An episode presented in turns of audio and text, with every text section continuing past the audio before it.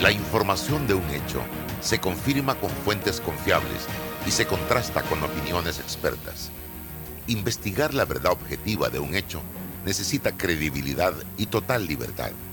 Con entrevistas que impacten, un análisis que profundice y en medio de noticias, rumores y glosas, encontraremos la verdad. Presentamos a una voz contemple y un hombre que habla sin rodeos con Álvaro Alvarado por Omega Estéreo. Bienvenidos.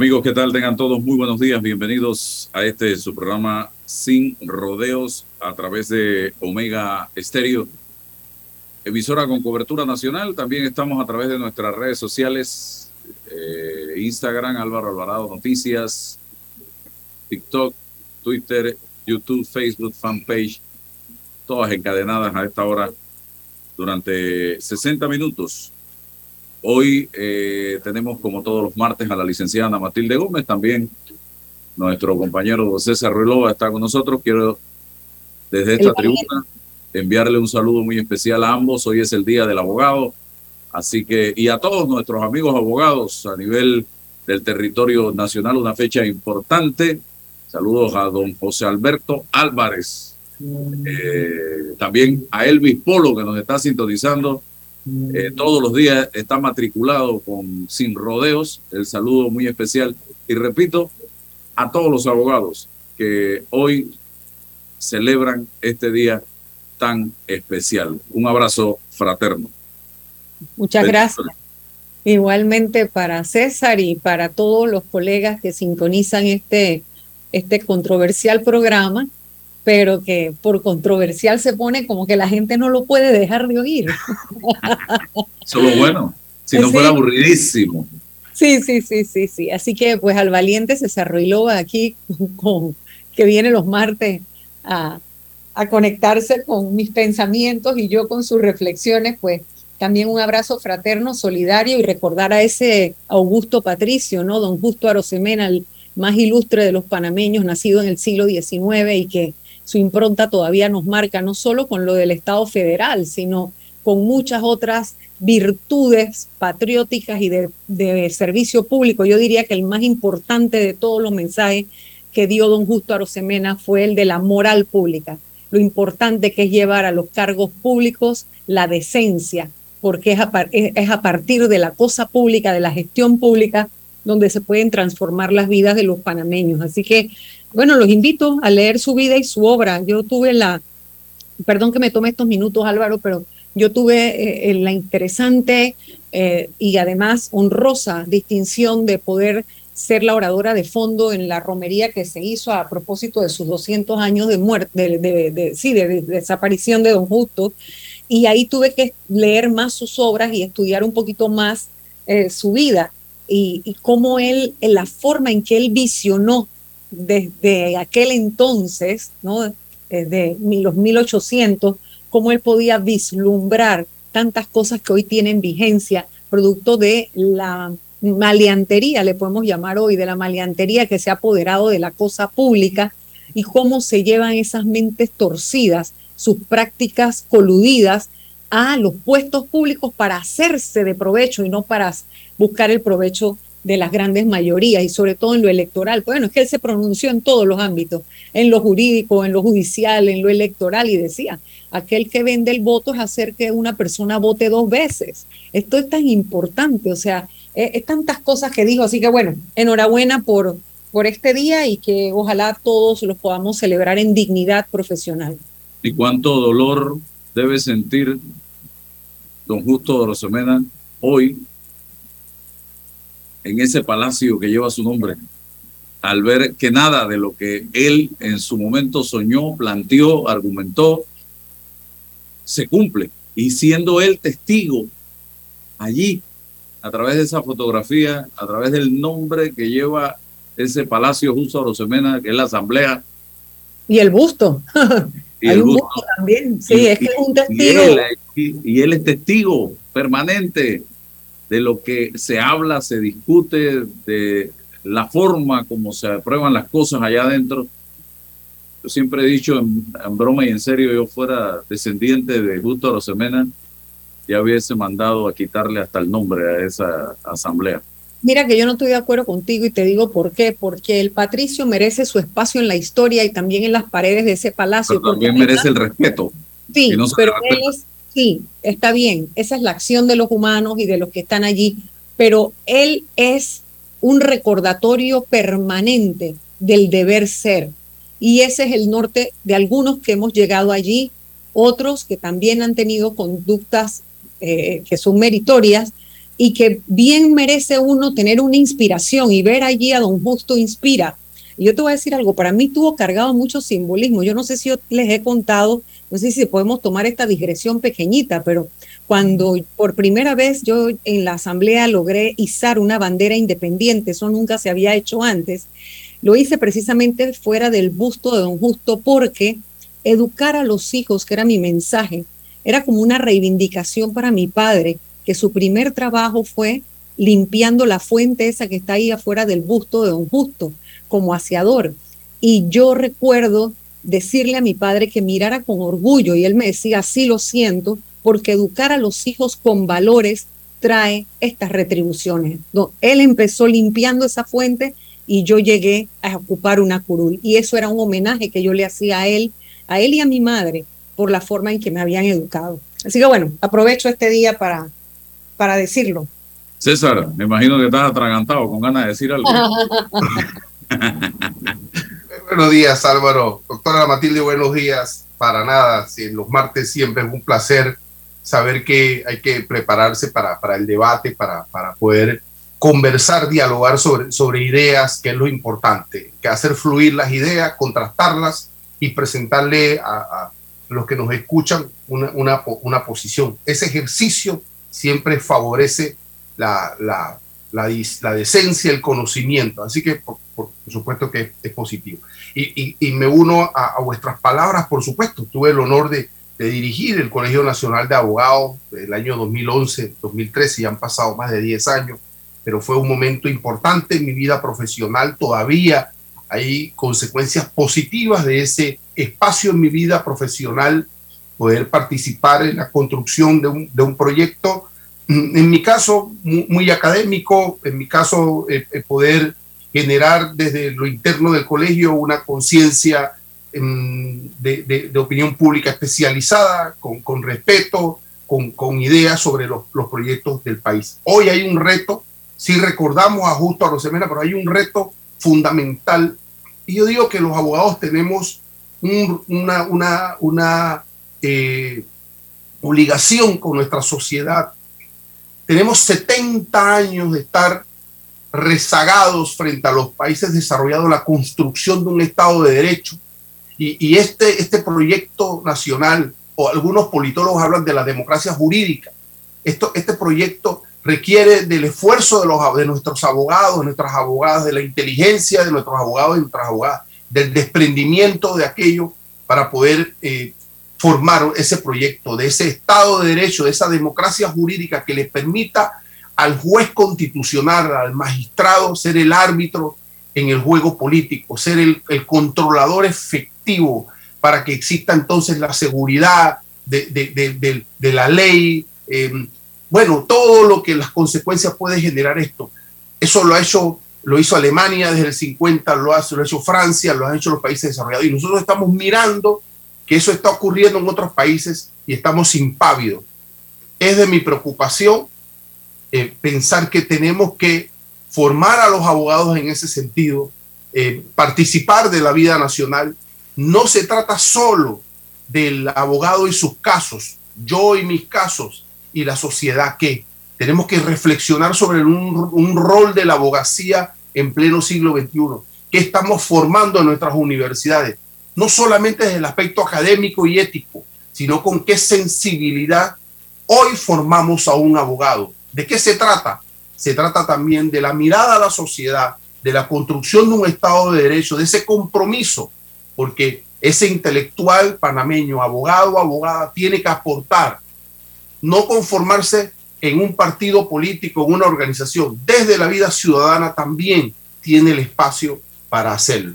Y, el llamado y, el honor y, la, hombre, eh, poder reivindicar lo de justo a Rosemena es, es eso, es precisamente ser recíproco desde la posibilidad que cada uno tiene para la construcción de un Estado de Derecho. Así que felicidades a todos los abogados, pero de la mano ese compromiso nacional. Bien, gracias a ambos. Y precisamente vamos a comenzar eh, hablando un poco de lo que se está planteando para mañana una vez más.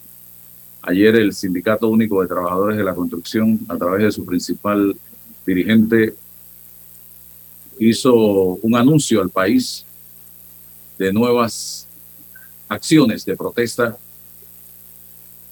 Por consiguiente, cierres en diferentes regiones del país y en diferentes áreas de la ciudad capital. Eh, yo creo que esto ya se nos está saliendo de las manos. Ya el país no resiste una situación como la que vivimos en el mes de julio.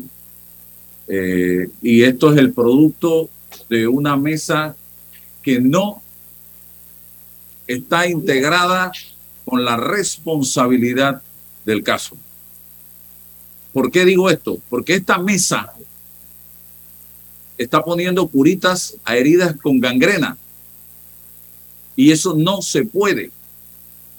Él está tratando de resolver problemas de manera coyuntural, pero que son problemas históricos que enfrenta el país. Y les voy a poner los ejemplos claros. Se está tocando el tema de la canasta básica con curita, con recetas de eh, aspirina para una fiebre que no sabemos cuál es la razón. Y así no se resuelve el problema de los precios de, la, de los productos en términos generales, no solo de la canasta básica en este país. Se está tratando de resolver o se está planteando resolver el tema energético con la ausencia de los actores principales, porque es que el tema energético no solo el gobierno y Sutra y los maestros, eso es mucho más complejo. Y así no se va a poder resolver el tema del precio de la energía eléctrica en esa mesa. Se quiere resolver el tema o tocar el tema del seguro social con la ausencia de la sociedad panameña, porque es que el Seguro Social no es un track maestros, indígenas y gobierno. El Seguro Social es mucho más que eso también. Y los problemas del Seguro Social son muy complejos para tratar de en una mesa en Penonomé resolver esos problemas. Entonces, eso no va para ningún lado, señoras y señores. Eso no va por buen camino y estamos quedando atrapados en esto, un gobierno debilitado que no puede seguir cediendo más de lo que ya ha cedido. No puede seguir porque nos está condenando al subsidio, nos está condenando a una deuda impagable por el resto de nuestras vidas a través de energía eléctrica, subsidio, combustible, subsidio, canasta básica, subsidio. Esto no se puede. Y ahora se plantea incluso en el Seguro Social, ponen sobre la mesa jubilarse al 100%. Esto tampoco es sostenible en el tiempo. Es muy lindo, muy hermoso. Aquí está, ¿cómo lo vamos a hacer? Ah, no, allá ustedes tienen que resolverlo. Usen el canal, usen esto o aquello, la minera, eso es demagogia. Eso es insostenible en el tiempo. Entonces, no, el gobierno no tiene el músculo, la credibilidad para decir, señores, esto no se puede. Por esto, esto y aquello. Entonces, ¿qué va a pasar? Y el chantaje permanente, si no me apruebas o si no me apoyas, te cierro las calles. Y un gobierno que tampoco puede o se atreve a ejercer o a gobernar y a decir, señores, el cierre de la Panamericana eh, no se puede permitir, porque ya el pueblo chiricano se cansó y ya lo han dicho. Ya el país entero se cansó. Y las encuestas que se han realizado demuestran que hay un país en contra de la protesta de cierre de calle, no en contra de la protesta, aclaro, en contra de la protesta de cierre de calle, de impedir el tránsito por las vías de este país. Entonces, ¿para dónde vamos? ¿Y quién le pone un alto a esta situación? Yo pongo sobre la mesa estos planteamientos, a ver qué dice licenciada Matilde y qué dice eh, eh, César, porque el gobierno en este momento está, a mi juicio, contra la espada y la pared. Bienvenida, licenciada, nada más. Sí, bueno, lo primero que me gustaría hacer es la contextualización, o sea, enmarcar en un contexto este, jurídico el planteamiento de la protesta social. La protesta social es un derecho humano reconocido en la Declaración, en la Declaración Americana de los Derechos Humanos y en la Convención Americana de Derechos Humanos. Perfecto. La protesta social es comprendida como una forma de reivindicación de marginación histórica, de los sujetos históricamente oprimidos por un poder que ha sido excluyente. Toda esa retórica, esa narrativa importante es reconocida y es necesaria entenderla.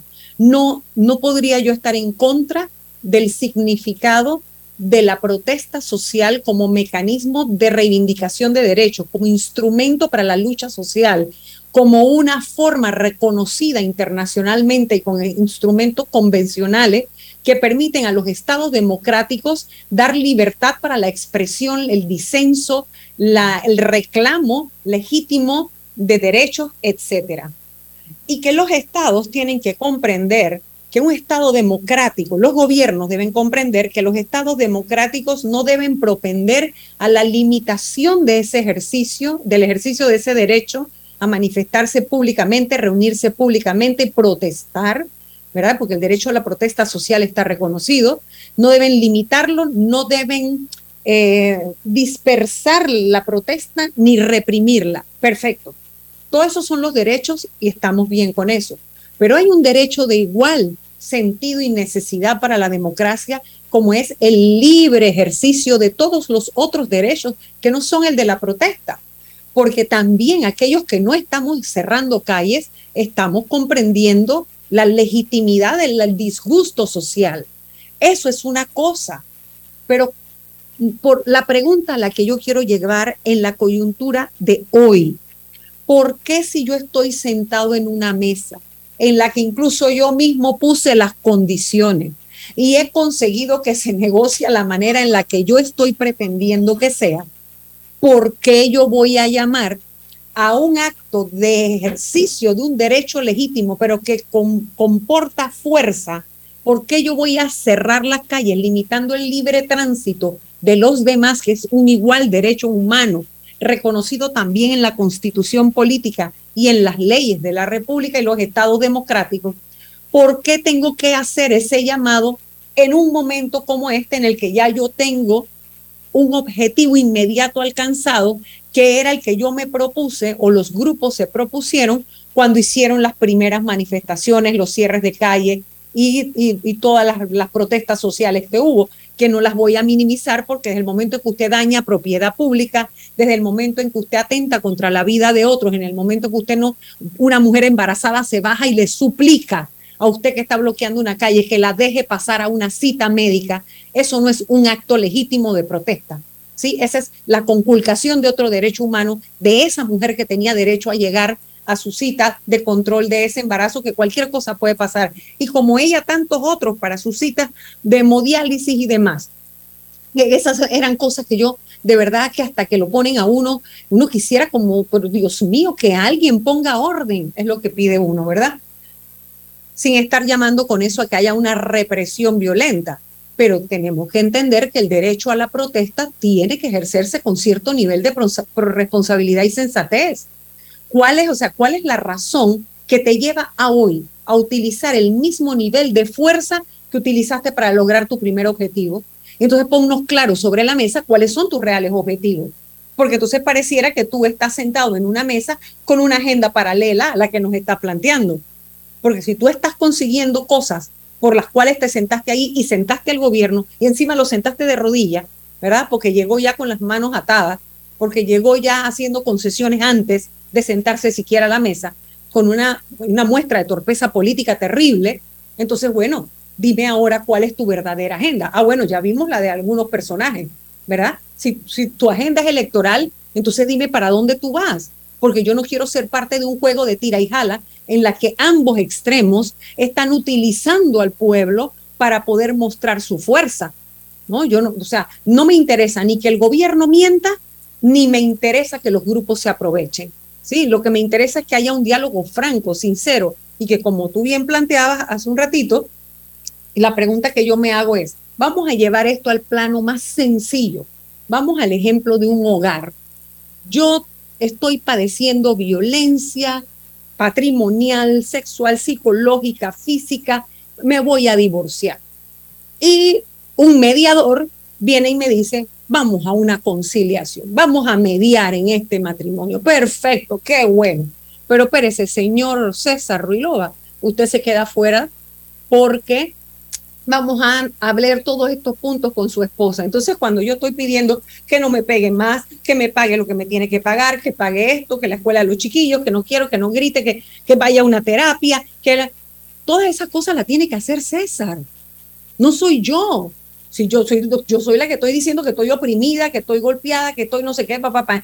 ¿De qué me sirve a mí que César no escuche mis reclamos o que cuando yo le, le planteé el mediador a César las soluciones, señor, usted tiene que ir a una terapia. Dice, yo, terapia, ¿y por qué yo necesito terapia? O yo no voy a ir a una terapia, tú me estás diciendo que vaya en la mañana, yo no voy a cerrar mi negocio en la mañana, yo sí puedo ir a una terapia en la noche, o sea, las medidas que tú estés tomando no pueden ser medidas que le vas a aplicar a él y él no tenga idea de qué es lo que nosotros estamos, estamos mediando o estamos conciliando. Digo, es un ejemplo un poco exagerado, pero lo que trato de decir es que en efecto coincido contigo, ningún país se puede construir excluyendo. Aquí nadie sobra, aquí nadie está de más. Es verdad que hay unos grupos que han tenido siempre acceso al poder. Perfecto, te lo concedo. Eso yo te lo acepto. Y que son parte del problema, sí lo son, pero entonces tienen que ser parte de la solución. Entonces tú no puedes plantear una solución en la que los vas a dejar por fuera, porque un país no se construye así. La realidad de todos no se construye desde la perspectiva de unos cuantos. E, esa sería mi, primera reflexión respecto a lo que has, planteado. Sí, qué, interesante, porque eh, a veces hay que detenerse a escuchar, ¿no? Eh, a mirar a contextualizar, afinar los conceptos de lo que, de lo que se va diciendo, en este caso, en ese espacio de llamado diálogo por Panamá. lo primero es, eso es un diálogo conceptualmente hablando, porque, porque ¿qué, es un diálogo? Eh, eh, bueno, genera posiciones, contradicciones, debates, participación de terceras personas como árbitros, como mediadores o conciliadores. Pero ojo, porque desde, desde mi perspectiva eso no es técnicamente un diálogo eh, o tradicionalmente un diálogo. Lo que ocurrió fue, se generaron presiones políticas, presiones, cierres de calle. El gobierno cedió para destrancarlas, para sentarse llegó la, asistencia de un facilitador. Y ahí se marca la primera diferencia. Facilitador para el, para el debate, para el uso de la palabra, para la metodología. Pero ese facilitador no tiene competencias funcionales para poder aproximar las posiciones, los intereses, las reclamaciones y contestaciones de unos u otros. Si usted se fija en la mesa, el facilitador no puede empezar a mediar, a ajustar, a equilibrar las posiciones dadas y las, respuestas presentadas. Eso no ocurre allí. Entonces técnicamente eso es una reclamación que le está haciendo un grupo llamado de movimientos sociales al gobierno. Reclamaciones. Y los que están gestionando esas reclamaciones. Ahí no hay ningún diálogo de nada.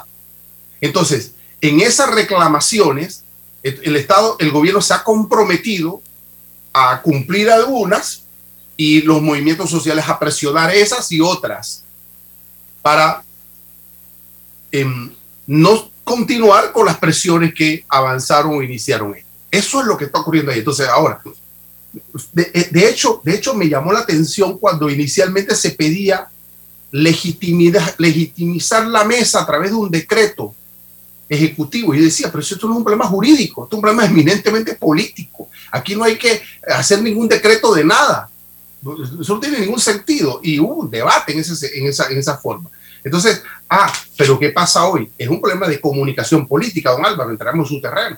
De, de, uno de los movimientos sociales, el movimiento social le dice al país, mira, no se están cumpliendo con los acuerdos establecidos, no me están eh, poniendo atención sobre los otros y es momento de generar las presiones que inicialmente se dieron. ¿Para qué? Para poder generar más músculo, para poder generar más alianza y tal. Pero el gobierno no dice nada y hay un problema de comunicación política desde el gobierno. Lo que tiene que hacer el gobierno es decir, mira, Ayer ustedes entrevistaron a unas personas en Soná y están diciendo que, la, que ahí los productos alimenticios están más baratos. Ayer fueron, se generó una cobertura en Merca Panamá y ahí están diciendo que ya los productos están más baratos. ¿Cómo que usted dice que eh, no se le despacha el combustible subsidiado a las personas? ¿Cuáles son los problemas? Tiene que haber problemas técnicos, pero la generalidad es que eso se está dando. Un problema de comunicación, ¿no? Es un problema solo de comunicación que no, no legitima estas medidas de mañana. Entonces, bueno, eh, eh, como es un asunto político, si usted se, se extralimita en la presión, el tranque, va a perder legitimidad con el propio pueblo que dice defender. Pero aquí el problema es que tenemos un gobierno que no tiene la capacidad de reacción desde la comunicación política.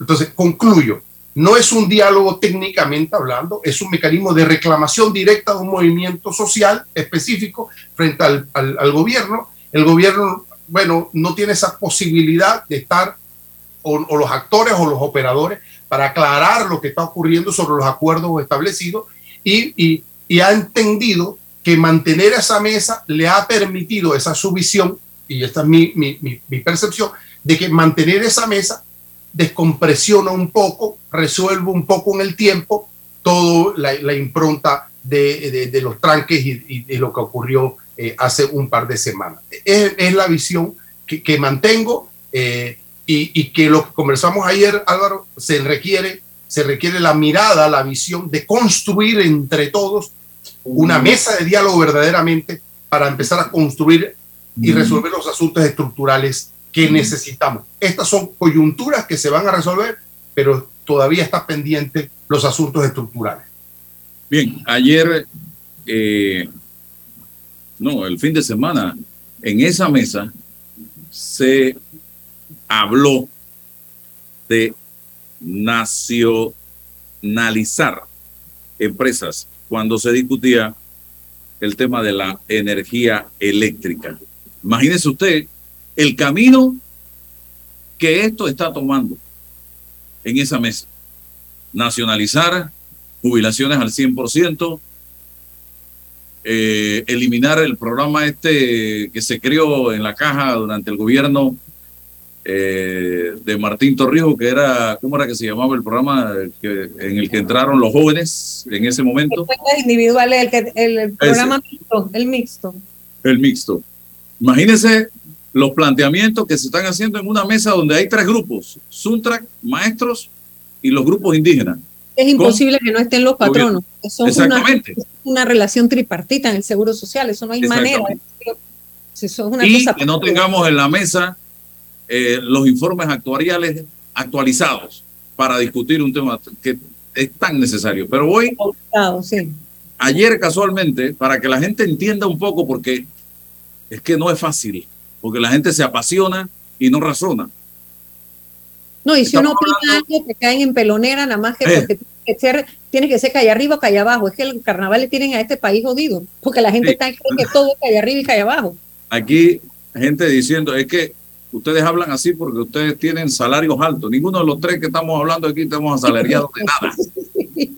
No me pare yo todos los días a las 5 de la mañana para ver si yo me, me consigo lo que quiero. César igual y Ana Matilde igual. Así que ninguno de los tres tenemos jefe y los tres tenemos que trabajar para poder llevar el sustento todos los días y arriesgar yo en mi caso todos los días a riesgo. Y yo, a diferencia de ustedes dos, a diferencia de ustedes dos, entiendo la pauperización del sistema a partir de la jubilación, porque después de trabajar tantos años de mi vida y cotizar en el Seguro Social y después de la impronta mafiosa y corrupta del gobierno de Martinelli en mi vida, no me pude jubilar con lo que me correspondía y entiendo lo que significa la pauperización de la vida del jubilado. Bueno, les voy a poner un ejemplo. Yo llego ayer a una distribuidora de unos asiáticos y le pregunto a, la paisana, muy, me llevo muy bien con ella, digo, oiga, ustedes están vendiendo los productos que están regulados. Sardina, tuna eh, y otra serie de productos. Me dice, mire que no. Digo, ¿y por qué? Dice, porque es que son productos de tan baja calidad que la gente, ni la misma gente los pide. Imagínate tú. O sea, la sardina que está contemplada en la regulación de precios, me decía ella, es una sardina que nadie pide, que nadie compra aquí en esta distribuidora que tiene cientos de productos de todo tipo. Entonces, eso fue lo que se negoció en la mesa de diálogo eso fue realmente la solución. Espérate, espérate Esa fue la solución al problema.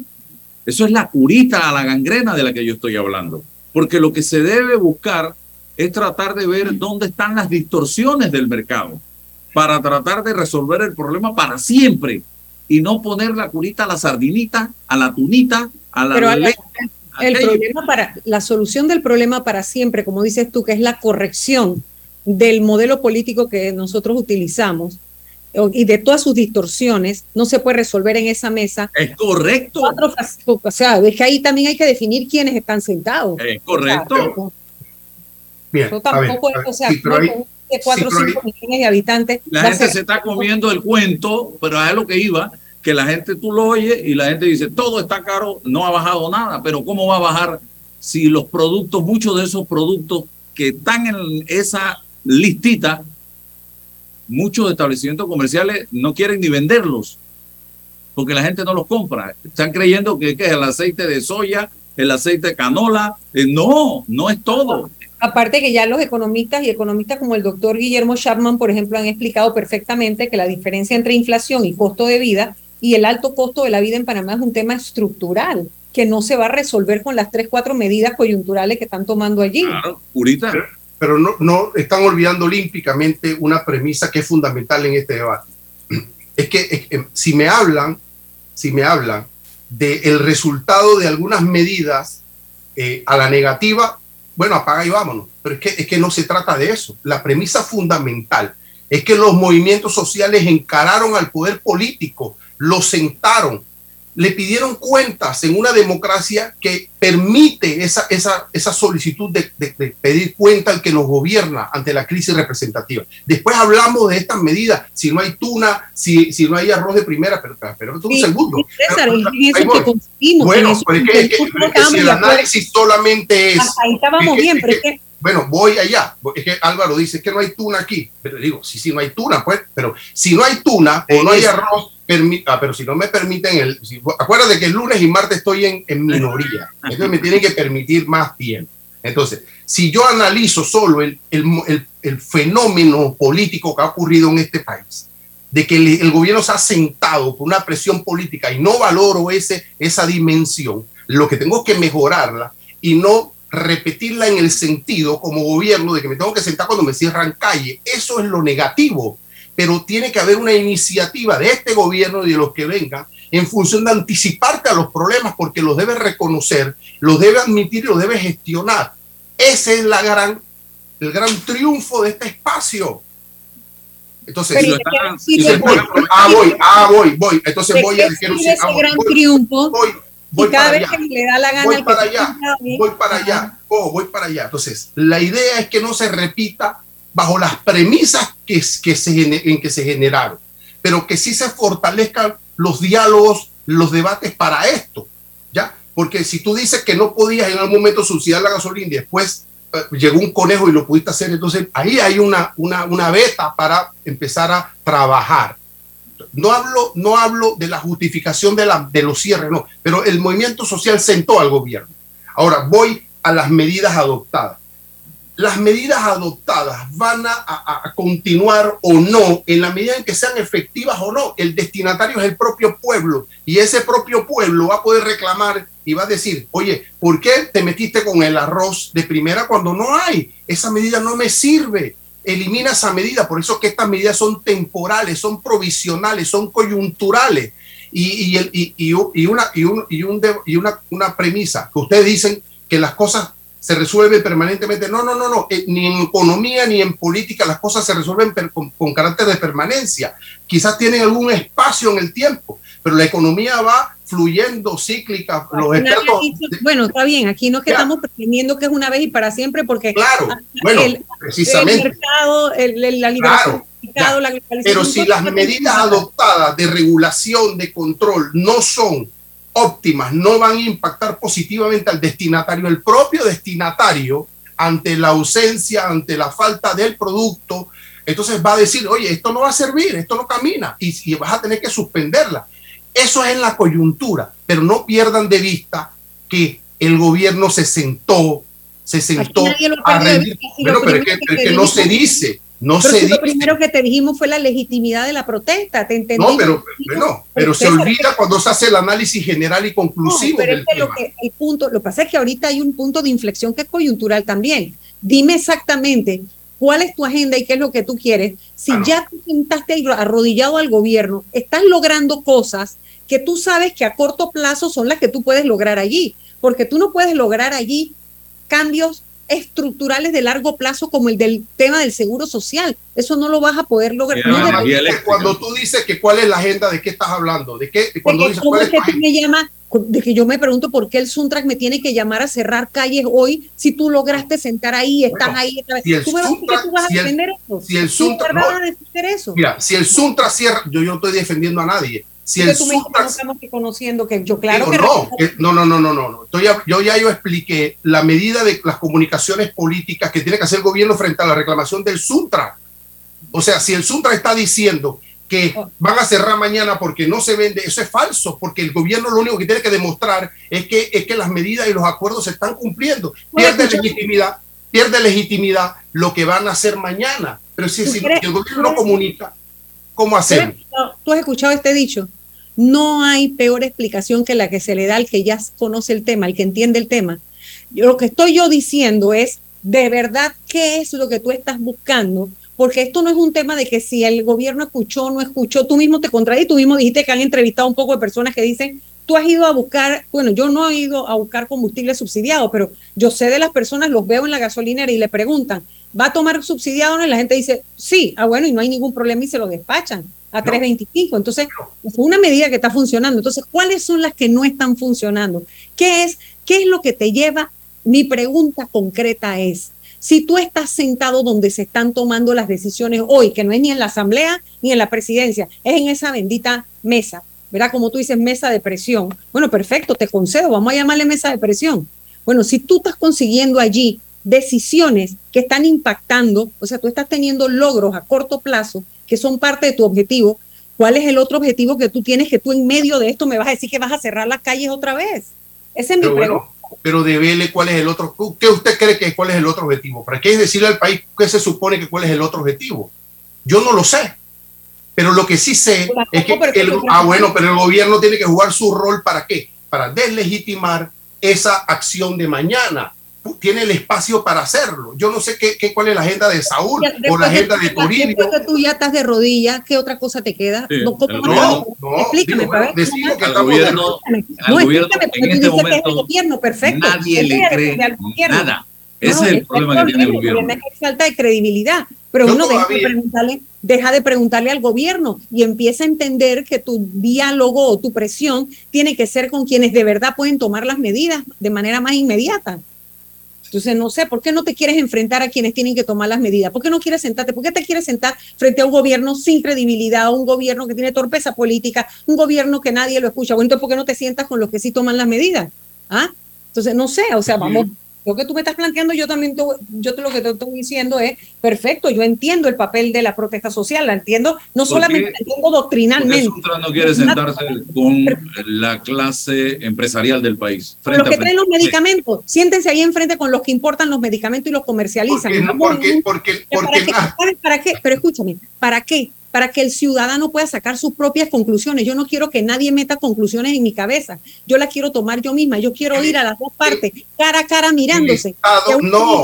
que tú te ganas el 300% y el otro me diga si es verdad o no es verdad.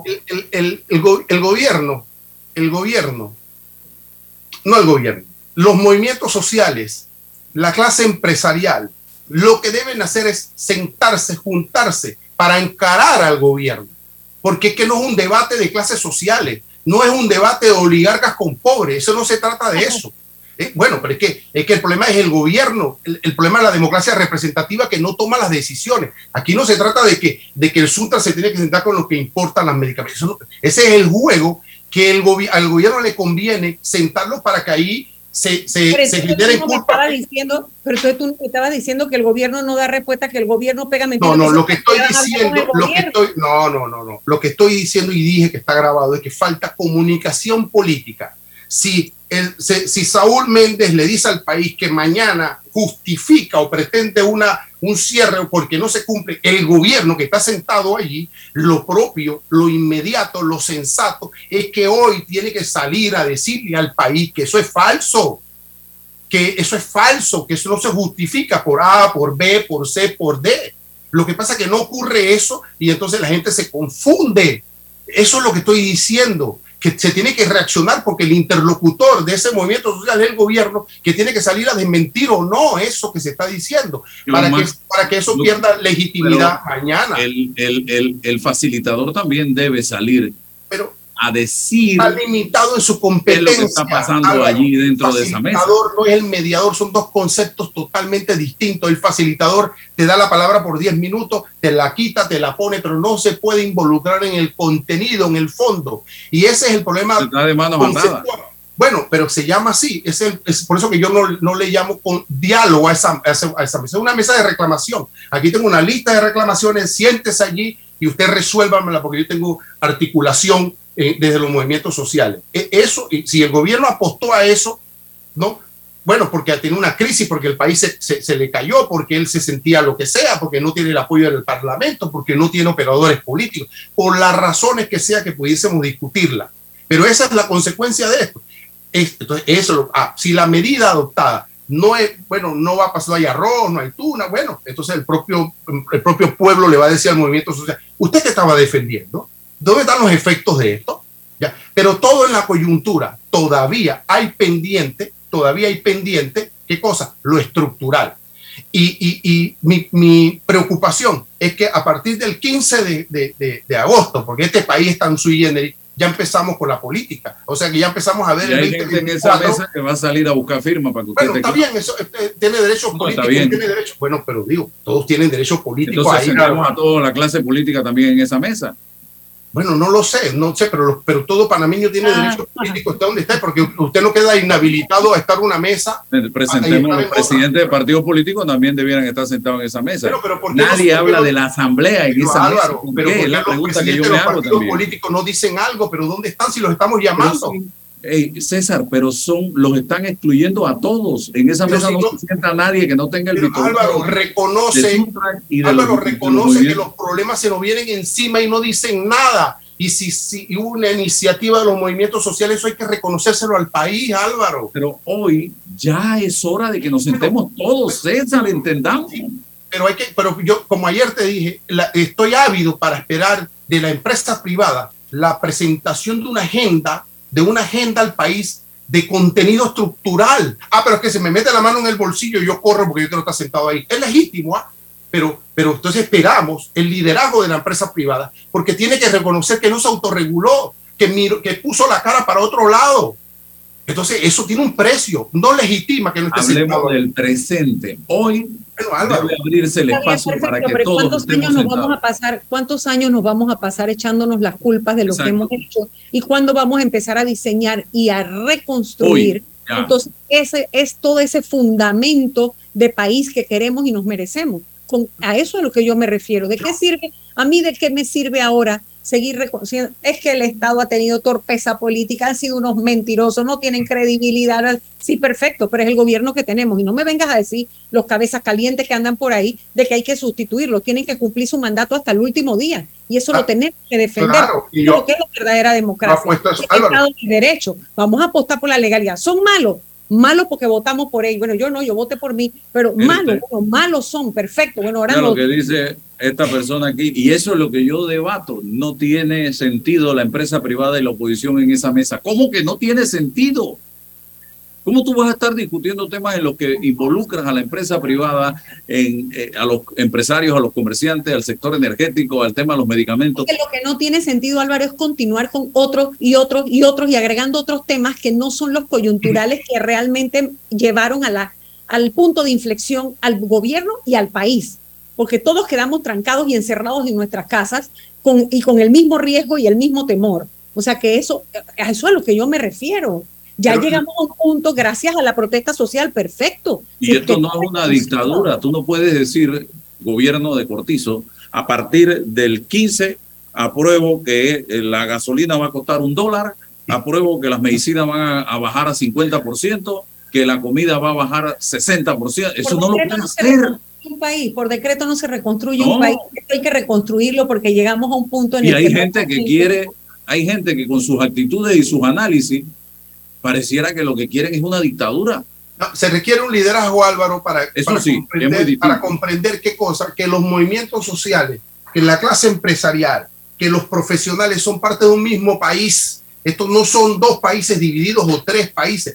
El, el, buen gobierno, el buen Estado le afecta a todos, nos afecta a todos. Entonces, oja, la, mi utopía no es, que, no es que se siente, no es que vayan de la mano los movimientos sociales con los grupos empresariales responsables, con los profesionales, con los campesinos, de la mano, ¿a qué cosa? A enfrentar al gobierno, a encarar al gobierno. No, sentarse ahí para, dime que te diré, no, no, no, no, no, eso es lo que se, eso es lo que se pretende, dividir y se, y se, pretende. Entonces, construyamos una mesa, pero juntos, juntos, juntos, todos para construir un mejor país, porque hay tareas pendientes. ¿Quién construye la agenda, Álvaro? Ah, bueno, falta liderazgo. Es cierto, bueno, ya no me, no me sirve el pasado. ¿Cómo construir? Pues, Álvaro, mira, ¿por qué no protestamos? Mira, yo, ¿por qué no protestamos? Cuando la Asamblea nos cuesta 200 millones de dólares, nos cuesta 200 millones de dólares y, y, se tuvo que construir una mesa alterna en Penonomé porque la Asamblea no fue el espacio político para destrancar las contradicciones y las reclamaciones del país. Eso, solo eso. En otro país, en, otro país hay una, una micrófono, Matilde. Gracias. Yo creo que todos coincidimos en que lo que está ocurriendo ahorita es el mejor reflejo del fracaso total del modelo político panameño. La democracia representativa, como la conocíamos hasta este momento, llegó a sus últimos estertores y eso se lo anuncié a la Asamblea hace cuatro años yo ahí sentada y se los dije, mírense ahora y disfruten ahora porque ustedes están a punto de desaparecer por la forma en que están manejando esto. Bueno, ahí están sustituidos. Ahí están sustituidos por un pueblo que se hartó y que lo sentó y que arrodilló al gobierno. Lo, lástima que no le está pidiendo las reclamaciones a la Asamblea, que es como debiera pedirle, con las leyes que debieran transformar y las que deberían aprobar, porque eso es lo que ha ocurrido. Un poco de ciudadanos pidiendo los, la rendición de cuentas que debería pedir un interlocutor que es un, un, diputado, ¿no? Porque si no, ¿para qué uno escoge diputado? Es para que hable con electores. Y su papel ha sido nulo en esta crisis, nulo cero el papel de la Asamblea en esta crisis. No, Álvaro, no fue nulo. Lo peor fue fracasado, no fue nulo. Acuérdate que el presidente de la Asamblea se fue allá, y no pudo lograrlo. Entonces, no es que fue nulo, sí lo intentó, pero evidentemente perdió la credibilidad y la conexión necesaria. Mira, aquí me dice una persona de los que está sustentando que la empresa, el sector privado no debe sentarse en la mesa, que esto es como si invitaras al vecino a resolver un problema entre, eh, entre una pareja que se está divorciando. Ya hablamos del tema. Y esa pareja que se está divorciando más bien es la clase obrera y el sector empresarial. Y el gobierno, de una u otra manera, es el mediador en esa, en esa situación. Así de sencillo. Eso es lo que tenemos que entender. Si usted lo que quieren hoy día es que el gobierno por decreto, porque no puede hacer ni leyes, empiece a lo que decíamos hace un momento, de ponerle precio a todo, de regular todo, entonces mañana, cuando ese gobierno dictador diga, oye, la situación económica del país está complicada, así que todo el mundo va a ganar el 50% del salario, usted no se queje. Usted no se queje, porque ese mismo gobierno que usted le está pidiendo en este momento que sea dictadura y no democracia, también puede mañana decir, oye, el Seguro Social está en crisis, entonces vamos a subir la cuota obrero patronal en 50% para todo el mundo y se acabó. Y ese mismo gobierno puede venir aquí mañana a mi negocio y puede decir, oye, tú no puedes vender a X, Y o Z precio, tú tienes que vender a X, Y y Z precio, que a mí me da la gana, porque así actúan las dictaduras. Y si entonces nosotros lo que queremos es tipos de gobierno dictatoriales, entonces digámoslo claramente, pero el gobierno no puede actuar de la manera como algunas personas lo están planteando, estimados amigos, porque esto no es Nicaragua, esto no es Venezuela y esto no es Cuba. Aquí se necesitan consensos, el debate, la discusión, el análisis de todos los sectores involucrados y aportar a la solución del problema, ser parte de la solución y no parte del problema. Eso es lo que se necesita. Entendamos y que, y que empecemos todos a conectarnos con la necesidad que hay de respetarnos mutuamente y no andar excluyéndonos y diciendo aquí como si unos fueran los buenos y los otros fueran los malos. Ah, que hay un grupo importante, sí, que teniendo la posibilidad de cambiar las cosas, han mirado para otro lado, como dices tú, y otros que no les ha importado y otros que se han beneficiado de todas las distorsiones del sistema. Es verdad, es la hora de hacerlos mea culpa, perfecto, pero también tenemos que reenrumbar el país. Tiene que haber una esperanza de que esto va a avanzar. O sea, yo no quiero vivir en un país, no me interesa vivir en un país en el que cada vez que Suntra quiere, yo no voy a poder salir. Yo no, o sea, eso no puede ser, César Ruilova, eso no puede ser. Yo no, yo, yo aquí, o sea, y nadie está legitimando eso. El, el, gobierno tiene que tomar medidas para que eso no ocurra. no puede permitirle hacer... Porque yo no sé qué es lo que bueno, tú me No, bueno, no, no, no. Perdóname, pero, yo no te entendí porque bueno, yo. Entonces vamos a repetir el programa, Álvaro, vamos hacia atrás, todo hacia atrás, para entonces no quiere escucharme. Vamos a construir una mesa y un facilitador porque yo estoy claro en mi planteamiento. No, yo prefiero una mesa de presión, prefiero presionar. Yo no, no, no, no, la mesa de, no, yo una mesa de diálogo, una mesa de diálogo yo logro mi objetivo, pero, pero hablo, o sea, eh, hay, usted habló de intereses de conflicto, mira, la, la, la, el derecho a la protesta, el derecho a la libertad de movimiento, bueno, sí, eso está allí, y el árbitro, el que tiene que, el que, tiene que establecer los parámetros, es el gobierno, es el que tiene la potestad, la legitimidad para hacerlo. No me tranques la calle, no me digas que me defiende, los movimientos sociales me trancan la calle. Yo nunca he estado de acuerdo con eso. Vamos a revisar los programas aquí para, des, para que, demostrar que siempre, desde que en Santiago, que en San Félix estuvo trancado, no estoy de acuerdo. Apoyamos la lucha, pero no el cierre de calle. Así mismo es, siempre. Eso está en, mi, en, todas mis grabaciones. Y lo otro. Es que así sí también, estamos hablando. Eh, porque también he visto una Siempre hemos hablado así. insistencia con el tema del canal. Señores, los recursos del canal son limitados. El canal de Panamá aporta al Estado panameño anualmente creo que no mil y tantos millones de dólares, ¿cierto? Si no me equivoco. 1.700 millones. 1.700 millones. Ya el último cheque fue de 2.000 millones. Imagínate. Y el presupuesto último del Estado fue 25 mil millones de dólares. Reste 25 menos 2, todavía faltan 23 mil millones de dólares. Entonces, no sigamos pensando que el canal es eh, el, el, el, Big Vaporú, que nos lo ponemos para todo. Antes porque, era la zona libre. Porque no resuelve todo el canal. y ese dinero. Solamente lo que se paga en subsidios no alcanza para aportar el canal. Ese dinero va a el fondo común y de ahí no se sabe ni qué carrizo se hace con esa plata. Así que no sigamos eh, con ese cuento de que el canal lo va a resolver todo. Habla de jubilación del canal, habla de subsidio del canal, habla de aumento de salario el canal. El canal no puede, son dos mil, a menos que vendan el canal. No sé si eso es lo que, lo que la gente quiere. No digas para... eso, que alguien te va a escuchar y en la asamblea no, van a... a una ley. Una Vamos ley. al cambio. No de ideas, no de ideas. Vamos al cambio y regresamos. Ahorrar para cumplir tus objetivos, claro que emociona. Abre una cuenta de ahorros en Credit Bank y empieza a disfrutar de sus beneficios. Credit Bank, cuenta con nosotros. Eres grande Panamá, abriendo rutas al progreso, caminando hacia el futuro, avanzando en el proceso. Eres grande Panamá, juntos vamos creciendo. Con la ampliación de la carretera Puente de las Américas a Raiján, más de 600.000 familias se verán beneficiadas con una mejor calidad de vida. grande Panamá, juntos vamos creciendo. Un gobierno en acción. Agua pura de nuestra tierra, riqueza inmensa de vida y salud. Una conexión ilegal perjudica a los demás. No pagar es robar. Conéctate con tu conciencia. Gobierno Nacional y dan.gov.pa. Somos agua. Trabajando cada día más para llegar a todo Panamá. Me niego a ponerme lentes.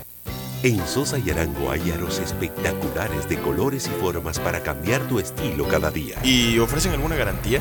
Tenemos 85 años haciéndolo bien. Ofrecemos garantía de un mes en lentes. Óptica Sosa y Arango. Tenemos todo para ti. En Caja de Ahorros, tu casa te da más. Con nuestro préstamo Casa Más, recibe dinero en mano con garantía hipotecaria y los mejores beneficios. Tasa competitiva, plazo de 30 años y avalúo gratis. Caja de Ahorros, el banco de la familia panameña. Ver términos y condiciones en cajadeahorros.com.pa sección promociones. Bueno, me voy a comer con una estrella. Espérate, ¿y tu esposa sabe? Claro, ella sabe que la estrella del sabor es American Star. Y por eso en la casa comemos delicioso. American Star, el tasajo, jamón, chorizos y embutidos más suaves, económicos y con el sabor que le gusta a todos. ¡Oh! ¿Me invitas a conocer esa estrella? Busca la estrella roja y azul American Star, la estrella de tu cocina. No bajes la guardia. Recuerda llevar tu mascarilla puesta mientras viajas con nosotros. La metrocultura la hacemos juntos. Metro de Panamá, elevando tu tren de vida. Dentro de Panama Ports existe un mundo que nadie conoce, pero que hace posible que el país no pare de trabajar. Y son más de 2.500 empresas panameñas que prestan sus servicios dentro de las instalaciones de Balboa y Cristóbal. Hutchison Port, PPC. Tu hipoteca tiene nueva casa. Traslada tu hipoteca a Caja de Ahorros. Recibe una letra mensual más vaca y con la aprobación recibe un bono para gastos legales y 500 balboas en tu cuenta de ahorros. Caja de Ahorros, el banco de la familia parameña. Ver términos y condiciones en cajadeahorros.com.pa sección promociones. Cemento Chagres, un cemento de calidad 100% panameño, comprometido con el medio ambiente y las futuras generaciones. Somos el cemento panameño que nos une. Tu vida, tu tiempo y tu comodidad son valiosos para nosotros en el Tribunal Electoral. Por eso hemos puesto a tu disposición en lugares seguros y cerca de ti los novedosos kioscos multiservicio, una solución tecnológica que te permite hacer trámites al instante de registro civil, cedulación y organización electoral. Tribunal Electoral, la patria la hacemos contigo. Mis lentes de trabajo se ven fatal con jeans. En Sosa y Arango hay variedad de aros desde solo $21.95 para jeans, fiesta, playa. ¿Y tienen de marcas? Carolina Herrera, Polo, Nike, Ray-Ban, Guess, Swarovski, Salvatore, entre muchas otras. Óptica Sosa y Arango, tenemos todo para ti. Déjate llevar por la frescura del pollo melo, panameño como tú. Déjate llevar por la frescura del pollo melo. Variedad y calidad. Melo. Frescura de altos estándares.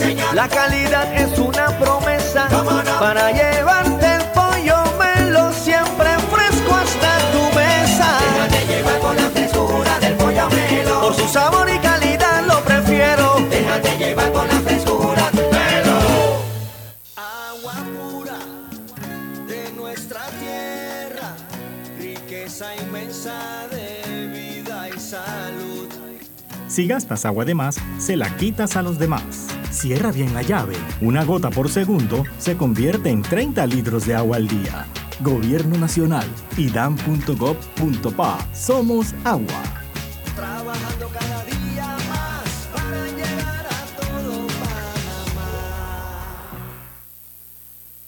Al que madruga, el metro lo ayuda. Ahora de lunes a viernes podrás viajar con nosotros desde las 4 y 30 M hasta las 11 PM. Metro de Panamá, elevando tu tren de vida.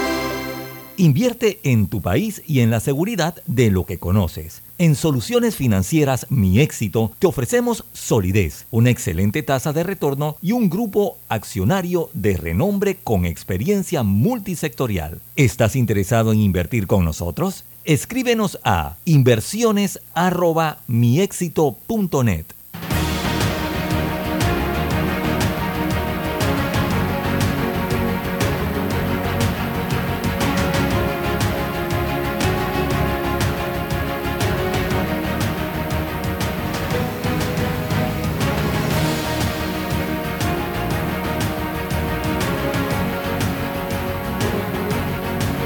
seguimos, eh, seguimos, seguimos. Eh, pongámosle las tres curitas, pues si eso le satisface a la gente, pongámosle las curitas, esas que venden ahí en, la barrotería del chinito en la esquina, a, a los problemas, como está pasando ahorita mismo, no va a poder hacerse más nada y hagamos un gran diálogo eh, con fecha de cumpleaños donde estén todos los sectores y podamos encontrarle respuesta a los problemas. Y esa, es, es- ese diálogo nos debe llevar incluso, licenciada y César, para terminar mi punto de vista, a una revisión ya finalmente de la constitución de la República para ver qué es lo que realmente queremos en este país. Eso es lo importante, no estar poniendo curitas que no nos van a llevar a ningún lado. Eh, conclusión, un minuto para cada uno, por favor. Eh, Bueno, Ana Matilde luego mi César. es que este país no es de tres, cuatro o cinco grupos, este país es de todos y que cada uno tiene que hacer lo mejor que pueda desde el espacio que esté y que todos debemos pensar que, que el, el diálogo y que la paz, es verdad que no vamos a estar siempre de acuerdo, es más, muchas veces no vamos a estar todos de acuerdo, pero lo bonito de una, de una democracia funcional es que los que disienten, los que no están de acuerdo puedan vivir respetándose, tolerándose y vivir en paz, para que cada uno produzca lo que puede producir, porque este país hay que echarlo para adelante. Pero por mi parte voy a, a- a culminar como inicié, eh, aprovechando el Día del Abogado para eh, motivar a nuestros abogados, abogadas del país, a participar en la vida nacional desde el civismo, desde la política, desde cualquier espacio que encuentren oportuno para la construcción de una mejor sociedad. Es parte del compromiso del intelectual, del especialista en derecho, en política. Es una necesidad urgente requerir de ese talento de nuestros abogados y abogadas para participar en la conformación de, un, de una mejor sociedad humana. Bueno, muchas gracias a todos por la sintonía. Si Dios nos da permiso, mañana volvemos a encontrarnos. Hasta mañana. Gracias, hasta mañana.